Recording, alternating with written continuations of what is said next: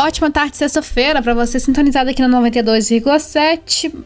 E mais informação. Bom, tá começando o nosso jornalismo em destaque, a nossa equipe de jornalismo. Desejo uma ótima tarde para o Leonardo Duque, Luana Carvalho e Vanusa Rezende. Vanusa, é com você. Oi, Isabela, boa tarde para você também. Uma excelente tarde de sexta-feira, ou sexta-feira 13, né? 13 de janeiro de 2023. Agora, duas horas mais nove minutos, no ar, jornalismo em destaque. Aquele momento que a nossa redação se reúne com os destaques aqui da cidade e da região. Hoje nós vamos falar sobre o nível do Rio das Mortes, que voltou a subir em Santa Cruz de Minas e Tiradentes. As comunidades ribeirinhas estão em alerta. Vamos falar também sobre o aniversário de 305 anos de Tiradentes, com programação especial na cidade vizinha. E ainda vamos falar sobre o jogo do Atletique, que recebe o Democrata amanhã, aqui em São João Del Rei, a partir das 3 horas da tarde, no jogo válido pela Recopa Mineira. Mas antes a gente começa falando com Leonardo Duque sobre o Moraes, que abriu um inquérito contra o governador e ex-secretário do Distrito Federal. As informações completas a gente confere agora com você, Leonardo Duque. Boa tarde. Muito boa tarde para você também, Vanusa, para todo mundo que nos acompanha. Olha, desde o início da semana a gente havia comentado com o pessoal de casa que acompanharia os desdobramentos daquela invasão que aconteceu no fim de semana em Brasília e hoje nós temos um novo capítulo de toda essa história. Agora, o ministro Alexandre de Moraes do Supremo Tribunal Federal decidiu abrir um inquérito contra o governador afastado de, do Distrito Federal, Ibanez Rocha, e o seu ex-secretário de Segurança Pública, Anderson Torres. O objetivo é apurar a conduta de ambos durante os atos de vandalismo na Praça dos Três Poderes em Brasília no último domingo. O Moraes assinou a medida na noite de ontem. Ele atendeu a um pedido da Procuradoria-Geral da República, que foi feito na terça-feira. Já na quinta, o órgão pediu a abertura de outro inquérito para identificar os mentores intelectuais dos ataques. Também serão alvos da investigação Fernando Souza de Oliveira, ex-secretário interino de Segurança Pública, DF, e Fábio Augusto Vieira, que é o ex-comandante da Polícia Militar do Distrito Federal, que já se encontra preso por ordem de Moraes. Na decisão de abrir o novo inquérito, o ministro apontou indícios de que haveria um mínimo de omissão e conivência do mandatário distrital e de seus auxiliares em facilitar os crimes violentos cometidos em Brasília, quando as sedes dos três poderes da República foram amplamente depredadas.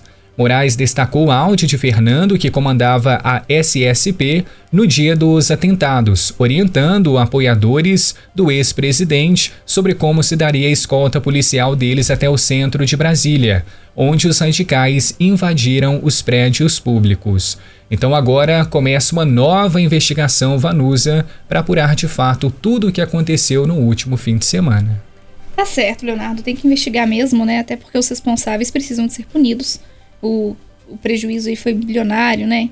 Complicado. Obrigada pelas suas informações. Duas e 12, agora a gente fala do período de matrículas na rede estadual de ensino que foi prorrogado aqui no estado. Luana, para quando foi prorrogado? Boa tarde para você. Boa tarde. Lusa foi prorrogado para a próxima quarta-feira, dia 18 de janeiro. Com isso, os pais ou responsáveis ou jovens maiores de 18 anos ganharam mais alguns dias para comparecer à escola para a qual o estudante foi encaminhado e efetivar a matrícula.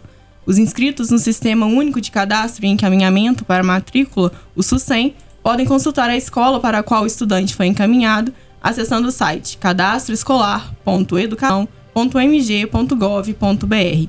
O encaminhamento dos alunos inscritos foi realizado de acordo com a disponibilidade de vagas por turno, o espaço físico de cada escola, o tipo de atendimento prestado e o nível de, ensino oferecido, sempre respeitando os critérios de alocação e desempate.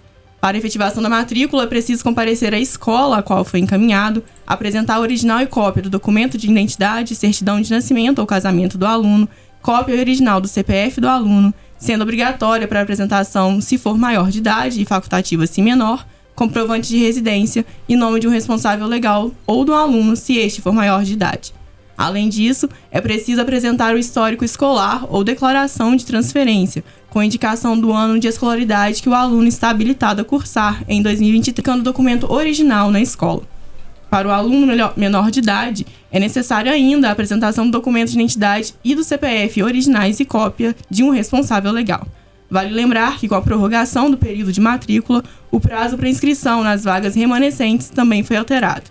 Agora, o candidato que não fez o cadastro no SUSEM dentro do prazo estabelecido deverá aguardar o período de vagas remanescentes a partir do dia 27 de janeiro. Tá certo. Então, mais um prazinho aí. Até quarta-feira, não é isso? Quarta-feira da semana que vem, dia 18, né? Foi o prazo estendido, tá certo. Obrigada pelas informações. 2 e 14 Leonardo. Olha, aqui na nossa região o tempo está mais firme. Mas, de qualquer forma, nós tivemos chuvas fortes na cabeceira do Rio das Mortes, que é em Antônio Carlos, Barbacena, e por isso o nível do rio voltou a subir em Santa Cruz de Minas e Tiradentes. E as comunidades ribeirinhas precisam ficar em alerta. Com esse sol que faz aqui em São João del Rei agora, esse mormaço, inclusive aquele mormaço típico de chuva, né? No fim da tarde, foi inclusive o que o a responsável pela Defesa Civil aqui de São João del Rei nos orientou também.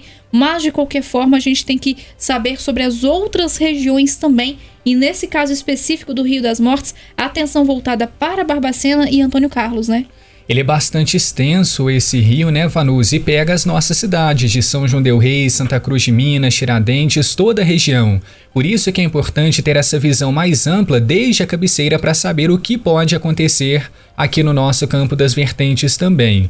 E ontem, por exemplo, Tiradentes acabou entrando em alerta vermelho para o risco de enchentes e inundações em razão da alta do nível do Rio das Mortes. Essa informação foi até repassada pela própria Defesa Civil depois que finalizou uma nova vistoria na noite de ontem de quinta-feira. O aumento do volume já era esperado, isso devido à grande quantidade de água que estava acumulada lá na cabeceira do rio e prevista para escoar para a região. Então muitas pessoas até se perguntaram, mas aqui não choveu tanto assim ontem, então por que, que o nível do rio acabou aumentando tanto assim? Mas é porque havia muita água acumulada na cabeceira, então automaticamente ela escorre para cá. Então, o órgão orientou alguns procedimentos de precaução em Tiradentes, como elevação dos móveis, separação de trocas de roupas, separação de documentos, proteção de mantimentos, também dos eletrodomésticos e até mesmo recolhimento e proteção de animais. E recomenda-se ainda que, diante da possibilidade de alagamento ou inundação, se a pessoa já percebe que está prestes a acontecer, para desligar a energia elétrica de casa e retirar-se imediatamente do local. Este é o cenário que tivemos para Tiradentes. Agora, para Santa Cruz de Minas foi um pouco diferente. A Defesa Civil por lá também verificou esse aumento do nível do Rio das Mortes. Até em um vídeo compartilhado nas redes sociais da Prefeitura, um dos membros do órgão alegou que essa elevação já era esperada, assim como em Tiradentes. Só que a vazão do rio em Santa Cruz de Minas está fluindo. Por isso que no momento não existe motivo para preocupação. A Defesa Civil está fazendo avaliações diárias para acompanhar a movimentação do rio e, claro, repassar as orientações necessárias. Em Tiradentes, a situação foi um pouco mais grave, mas em Santa Cruz de Minas, apesar dessa elevação do volume, estava controlado para todos os moradores. Mas, de qualquer forma, já fica o alerta. Tá certo, Leonardo. Obrigada pelas suas informações, por esse alerta importante, né? 2 e 17, já que a gente está falando de Tiradentes, Tiradentes tem festa também na próxima semana, aniversário de 305 anos da cidade, com programação especial, os detalhes com a Luana. A cidade comemora 305 anos de emancipação política no dia 19 de janeiro, mas a comemoração começa amanhã, às 16 horas, no Museu da Casa Padre Toledo, com a apresentação do Irapurupu, com Vinícius Frias e Lígia Fernandes. A entrada é franca. No dia 16 de janeiro, acontece o lançamento do edital do Programa de Fomento à Cultura de Tiradentes, através do link www.tiradentes.mg.gov.br. No dia 19, no Largo do Sol, acontece a cerimônia cívica do aniversário da cidade. O início é marcado para as 10 horas. Às 11 horas, a sessão solene do Instituto Histórico e Geográfico de Tiradentes, no Sobrado Ramalho. Às 19 horas, exibição dos melhores momentos da solenidade cívica nas mídias sociais da Prefeitura Municipal. No dia 21, sábado, às 10h30, apresentação no Museu com Música, do trio Áurea Música, Flauta, Violoncelo e Piano. A apresentação será no pátio do Museu da Liturgia.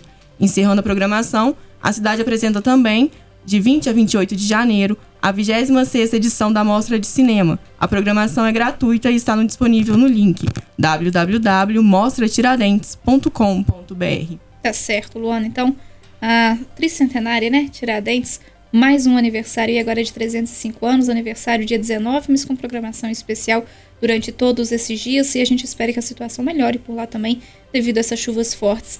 2 e 19, olha só, gente, Atlético Clube e Democrata de Governador Valadares, a Pantera, começarão a temporada de 2023 com a disputa do título da Recopa do Interior amanhã, sábado, dia 14, às 3 da tarde, no estádio Joaquim Portugal.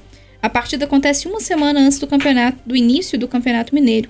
Em 2022, o Atlético foi campeão do interior ao derrotar a Caldense nos pênaltis. O Democrata venceu o troféu em confidência contra o Tombense. O Atlético, sob o comando de Roger Silva, vai buscar um título inédito para a história do clube e também da cidade de São João del Rei, né? Se o jogo terminar empatado, a decisão foi para a marca da Cal, com a cobrança de pênaltis. Para a temporada de 2023, o Esquadrão de Aço anunciou 30 nomes para o elenco, e entre novos contratos e renovações, a expectativa é que o Atlético faça uma boa temporada, que além da Recopa conta com o Campeonato Mineiro, Série D do Brasileiro e Copa do Brasil. Você acompanha a transmissão da partida pela Rádio Boabas Mais Informação a partir de 2h15 aqui amanhã, sábado, dia 14, com toda a nossa equipe de esportes. Então tem Atlético abrindo temporada 2023 com a disputa da Recopa Mineira neste sábado com transmissão ao vivo aqui na 92,7. Pessoal, um excelente fim de semana. Obrigado a todos pela audiência, pela companhia. A gente volta a se encontrar ainda hoje às quatro e meia no Papo de Esportes, Papo de Esportes especial sobre o Atlético, que é esse início de temporada de 2023 do Esquadrão de Aço. Mas desejando a todos já um ótimo fim de semana e acompanhe a nossa programação aqui hoje durante a tarde com Leonardo Duque e Isabela Castro no comando da sua tarde. Acompanhe a gente também no nosso site, emboabas.com e nas redes sociais, lá no Facebook, facebook.com.br e no Instagram, arroba Rádio.